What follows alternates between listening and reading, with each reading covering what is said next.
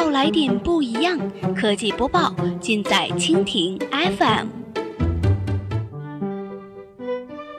欢迎收听苹果播报，本节目由蜻蜓 FM 独家制作播出。收听更多内容，敬请收藏订阅本节目，或持续关注蜻蜓 FM 科技频道。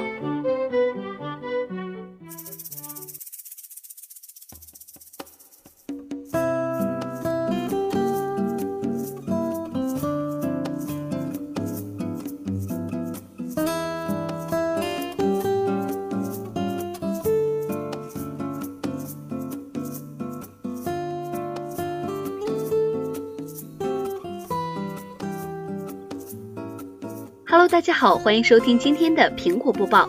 今天我们来关注苹果将扩大对抗癌机构的支持。苹果 CEO 蒂姆·库克在世界艾滋病日之前就表示，苹果正在通过摇滚明星波诺创立的慈善组织 RIDE 扩大对对抗艾滋病的支持。未来一周，苹果将扩大 RIDE 产品线。对于使用 Apple Pay 在苹果线上和线下零售店的每笔交易捐出一美元，最高为一百万美元。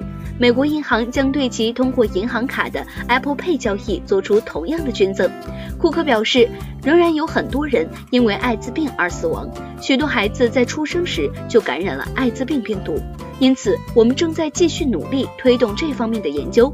评估表示，联合国艾滋病联合规划署预计，出生时感染艾滋病毒的婴儿数量将于2020年时减少至零。目前，这个数字每天约为400人。Red 行动是动机相关营销的典型。一些批评人士认为，这种类型的慈善实际上也是在利己，因为同时也推广了企业自身的品牌。库克表示，相对于简单的开出支票。苹果完全有更好的办法提升消费者的认知度。他表示，当我们自身投入某件事时，这要比单纯的出钱更有价值。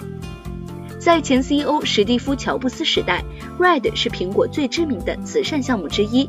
乔布斯通常会避免直接的企业捐赠。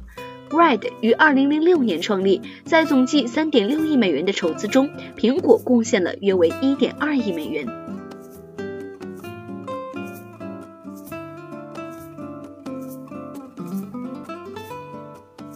好了，以上就是我们今天的苹果播报，感谢您的收听，明天同一时间我们不见不散。